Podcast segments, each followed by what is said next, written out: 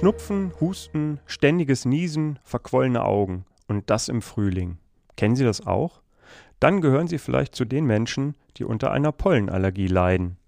Wie eine Allergie entsteht, welche Behandlungsmöglichkeiten es gibt und ob Kinder, die auf einem Bauernhof groß werden, tatsächlich seltener eine Allergie haben als Stadtkinder, das und viele weitere Fragen klären wir heute in einer neuen Folge unseres Podcasts auf Herz und Nieren, dem Gesundheitspodcast der Wolfsburger Nachrichten in Kooperation mit dem Klinikum Wolfsburg.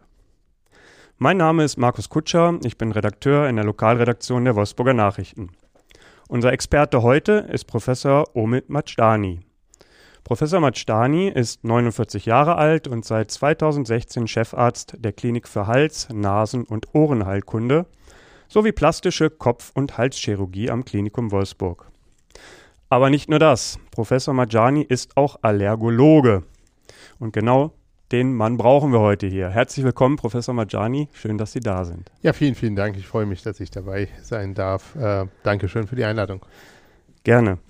Professor Majani, ich kenne in meinem Freundeskreis und Bekanntenkreis wirklich inzwischen viele Menschen, die eine Allergie haben, ganz unterschiedliche Formen von Allergie. Kann man bei einer Allergie inzwischen schon von einer Volkskrankheit sprechen? Ich denke durchaus ja. Also die Zahl der Betroffenen ist ja wirklich hoch und auch die Symptome kennt jeder. Ne? Wir gehen davon aus, dass ungefähr 30 Prozent der Bevölkerung inzwischen der Erwachsenen unter Allergie leidet. Ähm, ähm, große Menge davon hat, hat eben Symptome auch im Kopf-Hals-Bereich, hauptsächlich Nase, Nasennebenhören und fast die Hälfte hat Asthma. Hm. Und das äh, Bedrohliche ist, dass die Zahl immer ständig zunimmt. Also wenn man so die Zahlen anschaut, wie es so Anfang des Jahrhunderts war und jetzt, dann hat sich das dramatisch verschlechtert. Wir gehen davon aus, oder, ähm, dass das in den nächsten Jahren fast jeden zweiten betreff betreffen könnte. Okay. Kommen wir gleich noch zu, woran das liegen kann. Ähm, aber das sind ja schon mal alarmierende Zahlen. Jeder Dritte. Da kann man durchaus von einer Volkskrankheit sprechen. Absolut, ja. Ähm, lassen wir uns kurz erstmal klären, ähm, was ist eigentlich eine Allergie? Es gibt ja ganz verschiedene Formen der Allergie. Man kann gegen Hausstaub allergisch sein, gegen Milben, Tiere, gegen Pollen, sogar gegen die Sonne. Ähm, was ist eine Allergie? Ganz allgemein gefragt. Eine Allergie ist eigentlich eine Reaktion des Körpers, den wir an sich brauchen, eine Immunsystemreaktion, dass man einfach versucht, das Fremde abzuwehren. Nur im Rahmen der Allergie reagiert das Immunsystem nicht gegen äh, Substanzen, die uns schaden, sondern gegen ähm, ähm, Bakterien, Viren, Pollen, was auch immer, was normalerweise für den Menschen verträglich sein sollte, was also keine Gefahr für uns darstellt. Und das Immunsystem verkennt das und erkennt das als eine Gefahr und versucht eben das zu bekämpfen. Und diese Überreaktion des Immunsystems, das ist eine Allergie. Also wir bekämpfen äh, Substanzen, lebend oder nicht lebend, äh, und, halten, und unser Immunsystem hält das für bedrohlich, obwohl es gar nicht ist. Mhm. Aber normalerweise ähm, macht das ja nicht bei jedem was, sondern Nein. es gibt nur manche Menschen, die, die, die da mit Problemen haben. Ja. Was passiert bei diesen Menschen dann?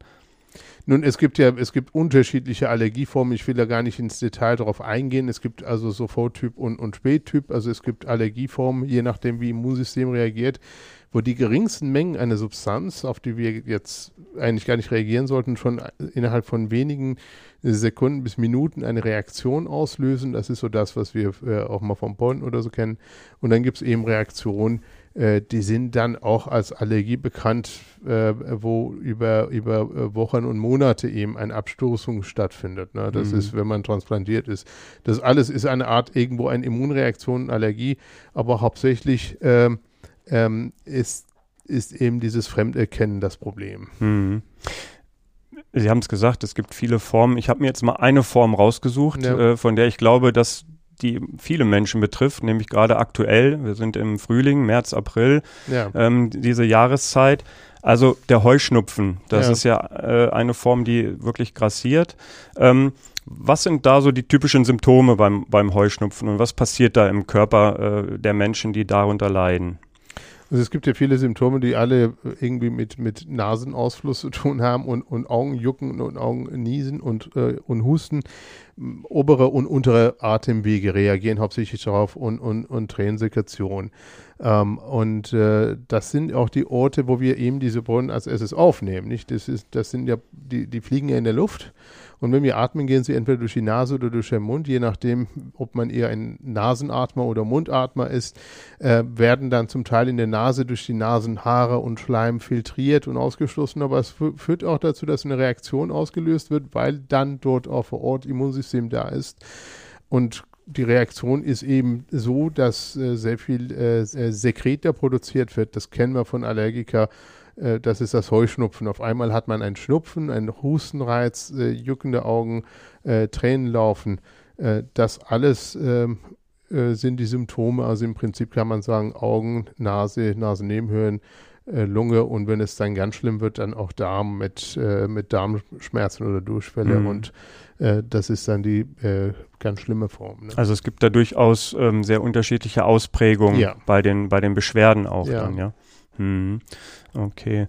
Ähm, Sie haben gerade so schön beschrieben, dass das ja erstmal in den Körper rein muss durch Nase und, ja. und Mund. Da fällt mir jetzt spontan ein, wir laufen ja nun seit fast einem Jahr ähm, die meiste Zeit, vielleicht nicht die meiste Zeit, aber sehr häufig ähm, mit einer Gesichtsmaske rum. Ja.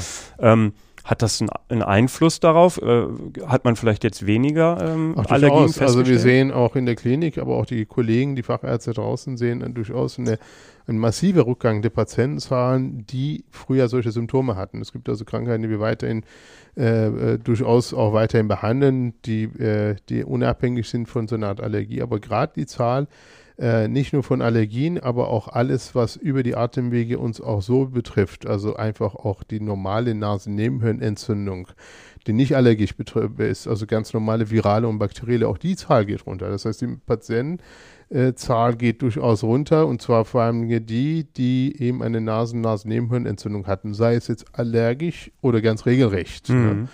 Äh, die Zahl geht deutlich runter, keine Frage. Also aus medizinischer Sicht? Das hat man aber auch früher auch gewusst und deshalb gab es ja auch die Allergiker, die haben ja die Pollenfilter im Auto, genau das, ne? wir tragen es jetzt direkt vor dem Mund, ja. die haben sie vorher in, in, äh, im Autos eingebaut oder die hatten dann eben diese äh, äh Pollenfilter mit, mit äh, ähm, äh, im, im Raum als Raumluftreiniger äh, benutzt, um genau diese äh, Pollen und andere Erreger, die in der Luft sind, dann herauszufiltern. Und das mhm. machen wir natürlich regelrecht mhm. mit den ähm, äh, mit den Masken und das ist sehr effektiv. Ne? Also wenn der Mensch nur zu Hause sitzen würde, würde er durchaus weniger erkranken. Ne? Ja. Also aus ärztlicher Sicht äh, ist das ein positiver Nebeneffekt, äh, das Tragen der Masken. Was, naja, was wenn das das Einzige haben. wäre, wenn unser Ziel das wäre, dann wäre es natürlich mhm. gut, aber das führt ja zu anderen Problemen, die ja bekannt sind. Ne? Äh, okay. Also aus dem Grund sollte man sein Leben nicht aufgeben, zu Hause sitzen, damit man keine Allergie kriegt. Das ist klar, ja. Okay. Ähm, wir haben gerade über den Heuschnupfen gesprochen. Jetzt sind wir im Frühjahr. Was sind denn da so die ähm, die Pollen oder Gräser, die jetzt da äh, den Menschen Probleme machen. Gibt es da ein paar bestimmte, die jetzt gerade unterwegs sind? Oder ja, also im Prinzip das? teilen wir das Ganze ja so ein bisschen ein in Frühblüher, Mittelblüher, Spätblüher. Und so Frühblüher kommen ja so Januar, Februar mal hinter uns, so Haselerle und so. Jetzt gerade im März ist es die Birke und im April können wir dann so Bucheresche erwarten. Und mhm. damit haben wir die ganzen Frühblüher, die jetzt so zwischen Winter und Frühling kommen. Und dann geht es halt dann mit Mittelbrüher, das sind so Gräser und dann, die ziehen sich ganz lange, so Mitte Mai bis Mitte August fast. Und ganz spät kommen dann so Spätzgeberich und Beifuß, das sind dann die ganz Spätblüher, die Juli, August, September kommen. Hm. Und jetzt gerade Birke, ja, Buche, Eiche, Esche, die, das sind die die jetzt anfangen zu blühen, dass die Bäume werden dann grün und da geht es dann los. Ne? Das mhm. sieht man auch in der Luft, dass die Pollen fliegen. Ne? Auf den Autos sieht man es sogar auch. Ne? Die ja. sind auch, auch gelb. Manchmal, ja. Mhm. Ja, ja. Das wird, das wird äh, jetzt kommen. Mhm. Okay. Ähm, wie, wie können sich diese Menschen helfen? Also irgendwann, klar, geht man zum Arzt, aber was, äh, was können die machen, damit es ihnen ein bisschen besser geht? Oh, das ist, ähm, also erstmal muss man ja gucken, ob die das wirklich darauf reagieren oder die nicht andere Allergien haben. Mhm. Im Prinzip muss man erstmal die Diagnostik mal durchgehen und jemanden untersuchen. Die Untersuchungen fangen ja meistens erstmal mit anständige Anamnese an, hat man das ganzjährig oder eben nur zu bestimmten Zeiten. Das ist sehr entscheidend, äh, ganz genau Anamnese und fragen, wann ist das und mit womit ist es denn vergesellschaftet. Mhm. Und wenn man dann eben den bestimmten Verdacht hat, dann geht man dahin und macht dann ein, ein Haut Test, also so ein Pricktest, wo man die, die 10, 11 verschiedene Allergene auf die Haut bringt. Dabei bei diesem Pricktest wird ja. die Haut so ein bisschen eingeritzt. Ne? Genau, mit so einer kleinen spitzen Nadel wird einfach mhm. unter die Haut, also in die Haut gebracht, nicht noch immer so tief, das soll gar, gar nicht bluten, sondern einfach in die Haut, damit dann in der Haut die Reaktion von Immunsystem äh, da angeregt wird. Und je nachdem, wie die Reaktion ist, das kann man in der Tat an der Rötung in Millimeter messen, mhm. ist das eben ein Zeichen, ob man dafür da wenig stark oder ganz stark darauf reagiert. Mhm. Und ähm, man hatte gewisse Vertreter von verschiedenen Erregern, die da es viele Kreuzallergene gibt, muss man also nicht alle 50 äh, häufigsten testen, sondern man testet 10 und dann hat man eben so Klassen, die da äh, in, in Frage kommen. Und wenn man dann da von diesem Hauttest dann weiterkommt, sieht, ja, okay, da ist, das kann jetzt, äh, jetzt äh, Frühblüher zum Beispiel können da sein, äh, dann würde man einen Schritt weiter gehen, Blut abnehmen und dann eben die entsprechenden wirklichen Antikörper dann im Blut versuchen, dann laborchemisch nachzuweisen. Mhm. Ne? Und dann weiß man, dass das da ist. Ne? wenn man da gar nicht weiterkommt, kann man auch mal Provokationstest machen als letztes, dass man sagt, so man gibt es und sieht, ob der Patient noch reagiert. Ne? Also unter vorbereitet auf alle Reaktionen und sagt so, jetzt gibt es eben hier Dosis Pollen, dem Patient geht schlecht, dann weiß man, das ist eine Allergie, okay. das ist ein Provokationstest. Ja. Und wenn man dann weiß, bestimmt hat, was der Patient hat, dann geht es los mit der Therapie. Ne? Mhm. Ähm, äh, prinzipiell ist es so, dass man äh, ganz am Anfang versucht, äh, antiallergisch kurz zu behandeln, gucken, vielleicht ist es eine kurze Episode, Episode äh, das ist gerade so eher bei Kindern so, die können Allergien kriegen und das gern wieder vergehen, aber mhm. die können es dann auch dauerhaft haben. Ist das bei Erwachsenen auch Bei Erwachsenen so? nicht, bei Erwachsenen ist meistens so, wenn die es haben, dann haben sie das. Also, ne? weil die Kinder, Frage hat man mir noch mitgegeben. Ja? Ähm, äh, eine Kollegin wollte wissen, tatsächlich, ähm, sie ist mal vor 15 Jahren auf äh, Feigen allergisch getestet worden ja. und hat aber seit 15 Jahren keine Probleme mehr gehabt, weil sie die Feigen auch nicht gegessen hat. Das heißt aber nicht, dass sie diese Allergie vielleicht losgeworden ist, sondern nee wenn sie, also sie sollte vielleicht keine sagen. essen jetzt. Die sollte, ja, es sei denn, sie hat das Kind gehabt. Also wenn sie jung ist oder jung geblieben ist, kann es sein, dass es vorbei ist, aber im Prinzip musste man da vorsichtig sein, mhm. würde ich schon sagen. Ne? Das äh, äh ganz äh, äh, für uns ganz dramatisch ist es im Bereich der Medikamente. Das ist ja dann viel dramatischer, wenn jemand mal Penicillinallergie hat und das als Kind mal bekommen hat. Mhm. Wir lassen die Finger für, von, für immer. Ne? Mhm. Ne? Weil wenn man, äh, wenn man dann das auch im Erwachsenenalter gibt, kann es ganz schlimme Reaktionen machen. Mhm. Ähm, ja, und die, man würde also einfach mit äh, äh ganz, da gibt es verschiedene Medikamententypen, die da, die können, die einen können die äh, so ein Mimik machen von, von den Zellen, die, äh, die die so abschirmen, damit sie eben keine Antikörper geben. Es gibt andere, die dein Immunsystem hemmen, also da gibt es verschiedene Klassen von Behandlungsmethoden, sei es jetzt prophylaktisch, damit man gar nicht allergisch reagiert, oder dann eben, wenn es da ist, das zu bekämpfen, jetzt ähm, ähm äh, äh, Cortison oder eben andere äh, verhütende Mittel. Ähm, und wenn das einen, Effekt hat und das immer auftritt, ist gut. Ne? Mhm. Und wenn das aber dann durch chronisches weitergeht, dann versucht man eben tatsächlich die Allergie zu behandeln. Also wirklich eine spezifische Immuntherapie, so nennt sich das. Mhm. Und das ist eigentlich ähm, äh, relativ erfolgreich. Ne? Und das ist das, was man, wenn die Leute äh, das aushalten können, machen würde. Natürlich wäre es besser, wenn es machbar wäre, so wie Sie das gesagt haben, dass man Allergien vermeidet. Also Allergiekarenz ist Nummer eins. Wenn es mhm. geht, Karenz, nicht mehr in der Nähe, nicht mehr anfassen, nicht mehr machen, damit ist das nicht Problem essen, erledigt. Ja. Mhm. ja. oder ja, mit Pollen geht es halt schlecht. Nee, nee ja, ich dachte jetzt mehr so an, an, Nussallergien zum Beispiel. Sowas Erdnussallergie ja auch, ne? bei Kindern, mhm. da muss man ganz Sehr extrem aufpassen. Ne? Äh, das ist wichtig. Auch Insektenallergie ist, ist gefährlich. Mhm. Ähm, ähm, äh, ja, aber Tierhaare zum Beispiel. Ne? Mhm. Wenn jemand eben Hundeallergie oder Katzenhaarallergie hat, dann muss man das lassen. Mhm. Oder man muss sich eben, wenn es gar nicht anders geht, das Leben dran hängt, die Frau will die Katze haben, der Mann nicht, oder der Mann will den Hund haben, die Frau nicht, da muss man sich eben therapieren lassen. Und da muss man eben. Oder äh, trennen.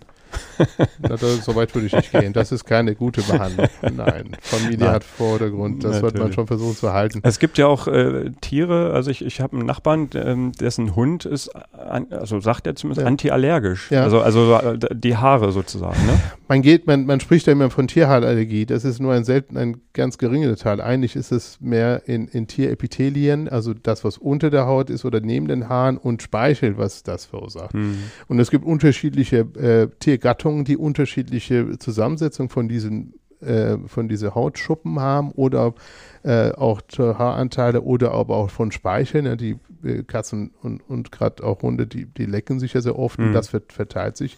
Und da gibt es welche, auf die der Mensch nicht reagiert. Also mhm. äh, das ist durchaus möglich, dass wenn man sich so einen Hund oder so anschaffen will, dass man mal die, die Haare oder eben äh, sich kommen lässt, unter dem Kissen legt für ein paar Wochen und guckt, äh, reagiert man drauf oder nicht. Und wenn mhm. man nicht reagiert, kann man es durchaus wagen. Mhm. mhm. Ja. Ähm, Sie haben vorhin ja schon die Anamnese angesprochen, die, die richtige Diagnose. Ähm, da würde ich gerne noch mal kurz einhaken. Diese Diagnose, die muss ja stimmen, die muss ja äh, wirklich äh, richtig sein. Ist das schwierig? Kann es da auch mal Fehler geben oder äh, wie ist das? Ja, also das ist durchaus so, dass äh, das ist äh, je nach, also deshalb gehen wir diese schrittweise voran, nicht so mhm. eine so eine Reaktion, so eine Hautreaktion. Ähm, da kann man eben auf verschiedene Allergien reagieren, aber es kann auch sein, dass so eine Überreaktion von der Haut da ist. Ne? Deshalb machen wir auch eine Negativ- und Positivprobe. Ne? Wir mhm. geben also Substanzen, auf die jeder Mensch reagiert und daneben dann einfach nur Kochsalz, wo kein Mensch drauf reagiert und, und testen die mit. Ob, und dann würde man sehen, ne? wenn die Patienten auf normalen Kochsalz oder äh, reagieren, dann ist es eine Überreaktion der Haut, die sie dann gegen alles haben. Dann mhm. sind sie gar nicht spezifisch gegen diese Allergene. Das würde man mittesten, aber wenn man dann weitergeht und spezifisch diese Antikörper dann im Blut testet, dann ist es, äh, äh, das hat, das korreliert nicht immer diese Antikörpermenge, die man bestimmt mit, äh, mit dem, äh, was äh, für Ausbildung hat. Also es gibt viele Menschen, die haben ganz hohe ähm, äh, ähm, Antikörper im Blut, ohne dass sie darauf reagieren. Aber es drückt eine gewisse Spezifität, Spezifität aus, dass man mhm. sagt, so da kann ich jetzt reingehen Gehen das machen. Und dann würde man eben einen Provokationstest machen, um zu sehen, hat diese erhöhte Allergie, äh, Allerg äh, Antikörpermenge, die ich im Blut gefunden habe, ist das dann auch relevant, um mhm. eine Reaktion auszulösen? Denn wir wollen ja nicht keine Labor äh, chemischen äh, Werte behandeln. Mhm. Ja, wenn jemand viel IgE hat oder viel Antikörper hat, aber IgE, nicht, was müssen wir kurz erklären? IgE ist ein, ist, ein, ist, ein, ist ein Antikörper, der hauptsächlich Allergien für die Allergieausprägung äh, äh, sorgt. Ne? Es okay. gibt verschiedene mhm. Antikörper und IgE ist immer vermittelt mit, äh, mit Allergien. Äh, und äh, wenn, wenn das eben spezifisch sehr hoch ist, äh, aber, die, aber die Betroffenen da jetzt gar nicht in Provokationstests, also man gibt diese Substanz und die reagieren darauf nicht, da muss man es auch nicht behandeln. Mhm. Es gibt also okay. durchaus viele Patienten, die eben erhöhte Laborwerte haben, ohne allergisch tatsächlich zu reagieren. Mhm. Ähm, wir wollen keine Laborwerte behandeln, mhm. nur, die, nur die, die wirklich darauf reagieren, mhm. nur die symptomatisch sind, nur die würde mhm. man behandeln. Ja. Klären wir noch mal so ein paar Fakten bitte. Ähm, gibt es bestimmte Gruppen zum Beispiel, die stärker reagieren? Also sind mehr Männer als Frauen betroffen von Allergien? Puh, also insgesamt äh, ist es durchaus so, dass da unterschiedliche sagen wir, Alter und unterschiedliche Jungen- und Menschen, äh, Mädchengruppen bei unterschiedlichen äh, Allergietypen betroffen sind. Das hält sich aber die Waage. Es okay. ist nicht so, dass äh, wir sagen, jetzt Heuschnupfen gibt es nur bei Männern und ähm, ähm, Neurodermitis nur bei Mädchen, das ist so nicht. Mhm. Ne? Es gibt äh, durchaus Zahlen, die, die da durchaus bei, bei gerade bei Kindern, aber auch beim Erwachsenen ein bisschen variieren. Ähm, aber ähm, das, hält, das hält sich in, in Subprozentbereichen ab. Mhm. Da würde ich jetzt das gar nicht so sehen. Ähm, ähm, äh, unterschiedliche Lebensalter spielen da schon eine Rolle. Also sowas wie, wie, wie Heuschnupfen, das ist in der Kindheit ganz selten, so die ersten Lebensjahre. Das nimmt dann im Laufe des Lebens zu. Das ist so 5, 6 Prozent bei 3- bis 6-Jährigen bis dann halt 15 Prozent bei 14- bis 17-Jährigen. Äh, das entwickelt sich also im, im Laufe der Kindheit. Und andere Kranken gingen dann zurück. Nicht Neurodermitis ist gerade beim Neugeborenen da und mhm. dann eben bis zum zweiten Lebensjahr bleibt bei manchen Leuten dann auch, aber insgesamt über die, äh, über die Gesamtzahl der Betroffenen gesehen, geht dann eben im Laufe des Lebens mhm. zurück. Ne? Also das ist schon, äh, schon unterschiedlich. Aber so eine Allergie, Sie haben es gerade gesagt, Neurodermitis bei Neugeborenen kann einen wirklich von Geburt an bis, äh, ja, bis zum Tod begleiten, ja, wenn man das ist, Pech das hat. Es gibt ne? Leute, die das haben. Ne? Also mhm. Also bei 17-Jährigen ist es immer noch ähm, insgesamt, was weiß ich, bei so 5,5 Prozent und da in der Tat Mädchen mehr betroffen als Jungs. Ne? Mhm. Die sind dann irgendwie bei 6,5, die Jungs bei 4,5. Mhm. Ähm, ist aber eher eine Ausnahme. Aber es, die, mhm. die behandeln es dann auch lebenlang, müssen dann immer lokal behandelt werden. Ne? Die mhm. Hautärzte sind ja da sehr darauf gut spezialisiert und mhm. können da durchaus sehr äh, aktiv mithelfen. Ich möchte nochmal an unseren äh, Anfang anknüpfen. Sie sagten, die Allergien haben, haben zugenommen, Ja. äh, stark zugenommen. Jeder Ja. Dritte, vielleicht bald sogar in, in einigen Jahren jeder Zweite leidet unter einer Allergie. Jetzt stellt sich natürlich die Frage, warum ist das so? Ja, wo, ja, wo kommt Allergie her? Warum kriegen die Leute Allergie und warum wird es immer so viel, so viel mehr? Ja, das ja, das ist sehr, sehr interessant. Es gab mal Studien, als ähm, äh, die Mauer unterkam und äh, die Bundesrepublik wieder vereint äh, wurde.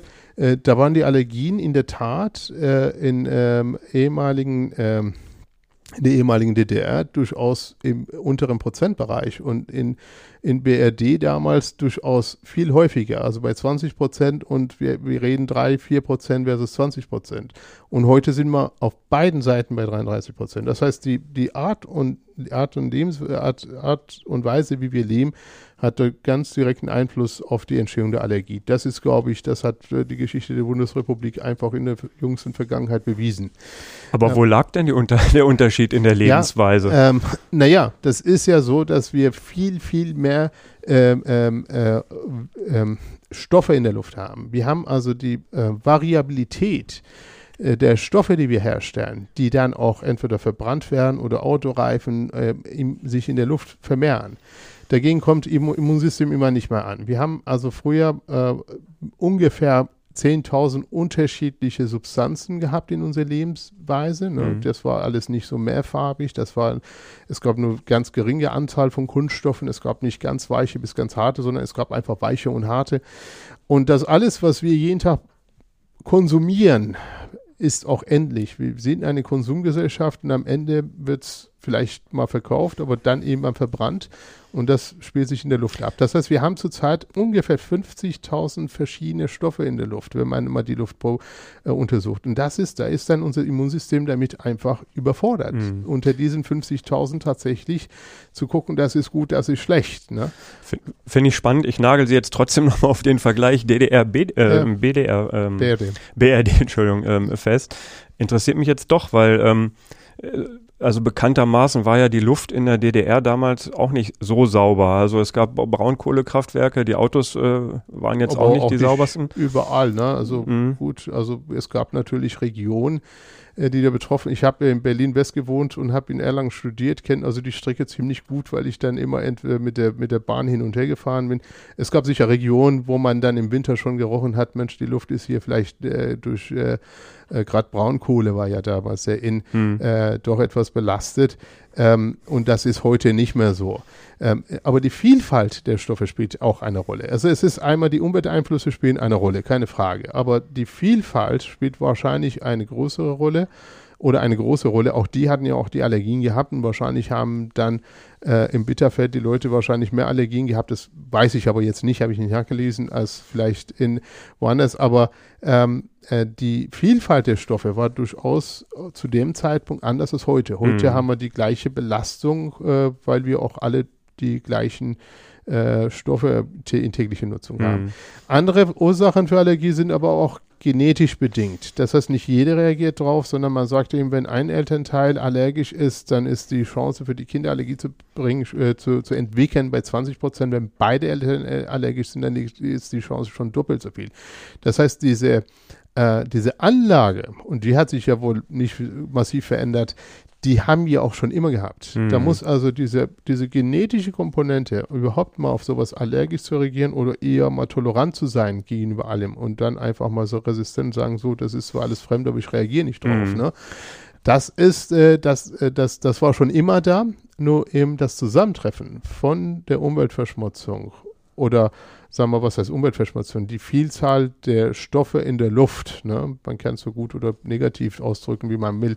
Aber diese Vielfalt der in der Luft beinhalteten Stoffe, die wir immer produzieren, verbrennen und dann in der Luft verbreiten, wenn das zusammentrifft auf die Gene, die ja schon immer da waren, Hm. dann entwickelt sich Allergie. Und das ist genau, kommen wir wieder zurück zu dem, jetzt tragen wir die Masken, die Leute haben es nicht mehr, nicht? Mhm. Also äh, da geht auch die, die Zahl der Betroffenen runter, die haben ja immer noch dieselben Gene, aber die haben dann weniger Allergien, Mhm. weil man eben einfach diese Stoffe rausfiltert. Ja. Durch die Masken, die ja auch, Sie sehen ja immer, die werden ja nach ein paar Tagen gelb, da muss man dann neue holen. Hm, das stimmt, ja. Ja. Stimmt es eigentlich, dass zum Beispiel es auch eine Rolle spielt, ob ein, ähm, ein Mensch per Kaiserschnitt geboren wird oder per, ähm, per natürlicher Geburt und ob ein Mensch gestillt wird oder nicht gestillt wird, dass diese Faktoren auch Einfluss auf ähm, das Risiko für, für Allergien haben können? Mit Kaiserschnitt bin ich mir jetzt gar nicht, gar nicht so sicher, da muss ich auch selber nachschauen. Hab, kann ich Ihnen jetzt nicht sagen. Mit hm. Allergien durch Muttermilch, dass sie weniger werden, ähm, hat verschiedene Ursachen. Es ist durchaus so, aber die, im Muttermilch sind ja auch viele Antikörper, die dann auch vermittelt werden. Mhm. Und von vornherein auch das Immunsystem damit auch gestärkt reingeht. Ne? Mhm. Wenn also diese Antikörper von der Mutter in der Milch nicht da sind, die ersten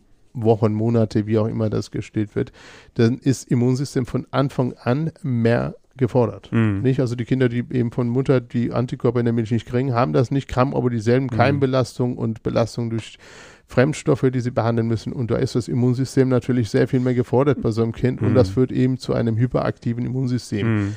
Ist aber eine Hypothese. Mhm. Okay. Auf der anderen Seite heißt es ja auch immer, wir sollen ja unser Immunsystem von Kindheit an schon auch fordern. Also sprich, ein Kind, das mal im Sandkasten spielt und mal Sand äh, isst, das ist sogar eher gut, als wenn man immer mit so einem Desinfektionslappen ja. äh, die, die Hände sauber genau, wischt. Genau, richtig. Ähm, also man soll auch ruhig mit Keimen, mit Bakterien muss man auch in Berührung kommen und nicht immer nur alles sauber wischen und sauber putzen. Übertriebene Hygiene ist, ähm, ist äh, führt, führt zu Allergien, das ist mehrfach bewiesen und Leute, die dann eben alles ganz steril halten und äh, eben äh, diese, diese Reaktionen äh, und, und Kontakte mit normalen, äh, äh, normalen Viren verhindern äh, führen dazu, dass das Immunsystem da in Verwirrung gerät. Man muss ja, äh, und der Körper braucht ja sein Immunsystem, um Viren, Bakterien, alles abzuwehren. Mhm. Und dafür gibt es ja ein, ein eigenes äh, Organ, nicht? Der Tumus nennt sich das, das ist da im Halsbereich bei dem Kind ein, äh, unter der Haut ein braunes Fettgewebe da in Höhe der Brust und die, die verschwindet nach dem sechsten Lebensjahr. Mhm. Äh, und das ist, das interagiert mit diesem ganzen lymphatischen Gewebe, die wir haben, also die Mandeln, die Rachenmandeln und wir kennen das für die Kinder Kinder, die dann immer zum Arzt gehen, weil sie Polypen haben und, und dadurch dann auch Mittelohrerguss haben. Äh, das alles äh, ist eine Folge dessen, dass diese Kinder ihr Immunsystem aufbauen. Man mhm. kommt also mit einem gewissen rudimentären Immunsystem auf der Welt, wo man also die, die grobsten Sachen abtreten kann. Den Rest muss man lernen. Das mhm. ist die Immunschule. Das die, entwickelt sich erst im Laufe Das entwickelt sich innerhalb mhm. der ersten sechs Jahre. Deshalb ist es auch völlig normal, dass diese Kinder die ersten sechs Jahre alle erkältet sind, ständig Schnupfen haben, weil jedes mhm. Mal ein, ein, das ist die Schule, das ist die Immunschule. Die lernen diese Immun, diese, diese, äh, äh, sei es Bakterien, Viren, Fremdkörper einfach abzuwehren. Das der ist auch der gesunde Weg. In den Kindergarten geht, ne? Genau. So kennt man das, das von den Kindern. Also die ersten, ich weiß bei meinem im ersten Jahr, der war ständig irgendwie krank. Richtig, mhm. ja. Und meine Kinder nicht, weil ich bin jeden Tag mit Kranken im, am, am, im Kontakt. Wenn ich zu Hause bin, kriegen die das von mir schon. Und wenn die dann äh, zu Kindergarten gegangen sind, dann, dann waren die schon immunisiert. Die waren halt vorher schon okay. immunisiert, weil ja. die vom Papa dann alle Keime schon mitbekommen mhm. haben, die ihr vom Krankenhaus mitgebracht hat. Mhm. Ähm, und das ist, das ist, das ist der normale, gute Weg. Und wenn man diesen Weg verhindert, dann kann Immunsystem vermutlich dann auch schlechter unterscheiden mhm. zwischen was muss ich jetzt abwehren? Ich wehre lieber alles ab und dadurch mm. stellt man eben hypothetisch vor, ist die Immunreaktion dann reagiert nicht mehr so spezifisch wie sollte. Mm. Ja, das ist ein Irrweg des Immunsystems, ja, hat man gesagt, auf Sachen zu reagieren, was nicht sollte. Mhm. Ne? Und dann glaubt das Immunsystem, ähm, auch das ist schlecht, auch das ist schlecht, auch das ist schlecht, ich mhm. wehre alles ab. Ne? Mhm.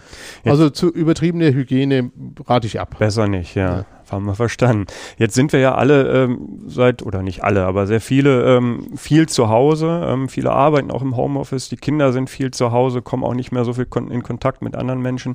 Was ist denn, wenn wir jetzt irgendwann dann hoffentlich bald, ja, irgendwann mal wieder in ein normales äh, Leben, ähm, also so wie wir es vor Corona kannten, übergehen? Ähm, sind wir dann plötzlich alle ähm, ständig krank oder haben wir dann, entwickeln wir plötzlich Allergien, weil wir, weil wir gar nicht mehr diese Abwehrmechanismen haben? Gute Frage. Ich nehme an, also äh, dass das sich auf dem Stand vor Corona wieder einspielen wird und mhm. muss es ja auch nicht. Wir haben durchaus auch viel, viel weniger virale Erkrankungen. Also diese Influenza ist genauso runtergegangen äh, äh, wie, wie andere Erkrankungen. Wir haben also früher auch sehr oft Influenza-Erkrankungen auch, äh, auch pandemisch gehabt, wo wir dann auch die Elektiveingriffe gelassen haben, damit die Influenza-Patienten im Krankenhaus unterkommen und die waren auch auf Intensivstation, die sehen wir kaum noch. Mhm. Ähm, und das wird wiederkommen. Mhm. Ja, Influenza ist ja auch nicht ausgerottet und, äh, und die, die Influenza-Viren, die wechseln ja ihr Typus jedes Jahr, deshalb muss man sich ja jedes Jahr neu impfen lassen. Das wird alles wiederkommen, mhm. äh, denke ich schon. Und mhm. äh, ob das jetzt äh, so wie äh, so wie Sie ja sagen, wenn die Kinder zu Kindergarten kommen, dann gleich die ersten Wochen krank sind. Ähm, ich glaube, dass, äh, dass die Aufhebung der Corona-Beschränkungen so langsam vor sich geht und dass man sich daran langsam gewöhnt. Langsam ja, es wäre ja schön, wenn mhm. man sagt, so morgen ist es jetzt vorbei, jetzt mhm. könnt ihr alle feiern. Dann würde man auch in Kauf nehmen, dass jeder mal zwei Wochen krank ist, mhm. aber leider dauert es alles viel länger. nicht kommen, ja. Ich würde noch mal gern ähm, einen kleinen Schlenker machen, Professor Majstani. Ähm, zu einer anderen Krankheit, die ja vielleicht ein bisschen im Zusammenhang steht, auch mit, ähm, mit dem Heuschnupfen oder mit Allergien, nämlich das Stichwort ähm, akute oder sogar chronische Nasennebenhöhlenentzündung. Ist ja auch eine typische Krankheit, die, ähm, äh, die Sie auch nur zu gut kennen aus Ihrem Berufsalltag. Ja. Gibt es da so einen, einen Zusammenhang? Also kann, kann aus dem einen das andere entstehen? Es kann und ähm, äh, ganz nachgewiesen ist auch nicht, wie die Leute zu den Polypen kommen. Und für Nasennebenhöhlenentzündung gibt es eben auch verschiedene Ursachen und eine davon sind Allergien. Ne? Mhm. Ähm, ähm, es ist, ähm, äh, ja, also es gibt ja Nasennebenhöhlenentzündung und durch, dadurch, dass einfach die Wege in der Nase versperrt sind, sei es jetzt irgend so ein Sporn an Nasenscheide waren, vergrößerte Nasenmuscheln, was auch immer. Und da muss man sagen, warum sind die Nasenmuscheln vergrößert? Das kann allergisch sein, ja. Und dann mhm. führt es dazu, dass eben die, die, die Abflusswege verstaut sind, sich die Keime dann da wohlführen, dass sie eine große Hohlräume in den Nasennebenhöhlen vermehren sich und die kriegen, Leute kriegen Nasennebenhöhlenentzündung. Ähm, es gibt aber auch Leute, die mit Polypen darauf reagieren. Und auch die, bei den Polypen besteht ja der Verdacht, dass durch äh, mechanische Reize oder auch durch diese akuten Entzündungen die Schleimhäute dann leichte Schäden aufnehmen und dann eben diese Allergene da besser reingehen. Äh, und die Polypen sind ja nichts anderes so aus, als Ausstülpungen von der, von der Schleimhaut. Ne? Mhm. Da, da, sammelt sich eben das, was sonst rauskommt, als Sekret innerhalb der Schleimhaut an und stülpt sich ballonartig aus und das sind die Polypen. Und wenn, wenn die akut mit Cortison behandelt werden und zurückgehen, ist gut. Ne? Mhm. Dann hat man alle die, das Immunsystem wieder down reguliert und dann äh, hat man es im Griff. Aber wenn es eben chronisch ist, immer wieder kommt, ähm, dann muss man, äh, dann, dann wechseln wir dann auch tatsächlich in die Klinik. Ne? Mhm. Die Nasennebenhöhlenoperation ist ja eher so der Bereich, wo wir in der Klinik tätig sind. Die Allergologie ist ja eher im, äh, im äh, fachärztlichen Bereich mhm. bei niedergelassenen HNO und Hautärzten äh, und äh, zum Teil Internisten. Also da wechseln wir dann schon tatsächlich dann dazu, dass wenn dann eben die, die konservative Therapie nicht, nicht hilft, wir operativ tätig werden. Mhm. Wobei man da auch sagen muss, ähm, äh, zum Teil ist es dann auch äh, kausal, wenn die, wenn die Wege zu eng sind, wir die erweitern und da keine Polypen sind. Zum Teil ist es aber auch nur symptomatisch, damit die Leute besser mit den Medikamenten versorgt werden, damit die damit das Cortison überhaupt da oben ankommt mm. und nicht der erste Polyp, die dann schon verhindert. Ne? Mm. Ähm, also durchaus äh, unterschiedlich. Ja sehr ein, unterschiedlich. Ein Thema, äh, was fast für einen eigenen Podcast reichen würde. Kann man gerne machen. Ne? Das ist wirklich so. Ja. Ja. Sie haben ja auch noch viele andere Bereiche. Vielleicht ähm, kommen wir da nochmal zusammen. Also Sie machen ja auch Nasenkorrekturen. Sie helfen äh, sehr stark schwerhörigen Menschen durch Implantate. Ja, also Ihr Berufsspektrum ist sehr breit. Ähm, ich sage trotzdem erstmal an dieser Stelle vielen Dank, dass Sie uns über die Allergie so viel erzählt haben. Also äh, ich fand es sehr spannend. Ähm, wieder was dazugelernt. Ähm, zum Abschluss äh, unseres Gesprächs würde ich Sie ganz gerne noch mal äh, zwei persönliche Fragen stellen. Ich weiß, Sie sind verheiratet, drei Kinder, das haben Sie mir erzählt. Ähm, für wen oder was schlägt denn Ihr Herz in der Freizeit? Für Ihre Familie nehme ich an. Ja. Ähm, was sind da so die, die Tätigkeiten, die Sie so gern zusammen machen? Auch ganz spezifisch. Also äh, mein, mein Ältester fährt gerne Fahrrad. Wir machen da gerne Fahrradtouren. Der zweite spielt zurzeit am liebsten Volleyball. Wenn ich also nach Hause komme, steht er schon mit dem Volleyball vor der Tür. Ich komme gar nicht durch die Tür, wenn ich nicht eine halbe Stunde mit ihm gespielt habe. Und in der Zeit kommt meine kleine vierjährige Tochter nach draußen und sagt, Papa, ich warte schon, wo bleibst du? äh, Kinder sind mein Leben und, äh, und äh, Familie und meine Frau. Und das ist, glaube ich, auch gut so. Das ist das, äh, was neben dem Beruf äh, meine Freizeit zu, zum Teil komplett auffrisst. Aber mhm. wir verbinden das natürlich äh, mit allem, was die Kinder äh, interessiert und versuchen die Freizeit immer so zu gestalten. Äh, wir malen gerne sehr viel, also mit allen Kindern äh, mhm. komplette Malsets und das, was die Kinder eben weiterbringt, das ist ja Ich fordere die Kinder aber nicht spezifisch. Die sollen jetzt keine Fachidioten werden, aber die sollen in allen Bereichen mm. sich ausleben und mm. das macht mir Spaß. Ja, sehr schön. Ähm, letzte Frage ähm, ist wieder was Medizinisches. Ähm, wir wagen mal den Blick in die Glaskugel und ich frage Sie mal, was glauben Sie, welche Krankheit wird vielleicht in zehn Jahren besiegt sein? Ja, ganz schwierige Frage. Ganz genau kann man das nicht erzählen. Ich glaube, dass die, äh, die moderne Medizin in den letzten fünf Jahren sich sehr viel darauf spezialisiert hat, über Immunsystem Krankheiten zu behandeln. Das betrifft einmal Allergien, wir sind gar nicht dazu gekommen, aber es gibt diese Biologiker, die jetzt ganz neu da sind, wo man versucht, über äh, Immunregulation tatsächlich Allergien zu behandeln, teure Therapien, die zurzeit ausprobiert werden, zwei Medikamente zugelassen. Kann sein, dass sie sich so weit äh, durchsetzen, wenn wir mal über Nasennebenhöhlen sprechen, dass man dann irgendwann die gar nicht mehr operieren muss also die sogenannten Biologika. Und der andere Weg ist, sind die, ähm, ich glaube auch im Bereich der Tumortherapie. Auch dort versucht man ähm, über ähm, äh, spezifische Immuntherapien, die es tatsächlich gibt, und das machen wir auch in, in Klinikum Wolfsburg, äh, tatsächlich äh, zu bestimmen, welche Marker diese, äh, diese, äh, diese Tumoren haben, ob die, äh, ob die dann auch ähm, ähm, über Immunsystem bekämpft werden müssen. Mhm. und ich glaube, dass da sehr viel Musik drin ist und dass wir in den nächsten zehn Jahren sehr viel Verbesserung der Therapien sehen werden im Bereich der Tumortherapie und im Bereich äh, der Allergie, in dem Bereich, ob die dann aussterben, weiß ich nicht. Ich glaube, dass wir damit die besser im Schach halten können. Mhm.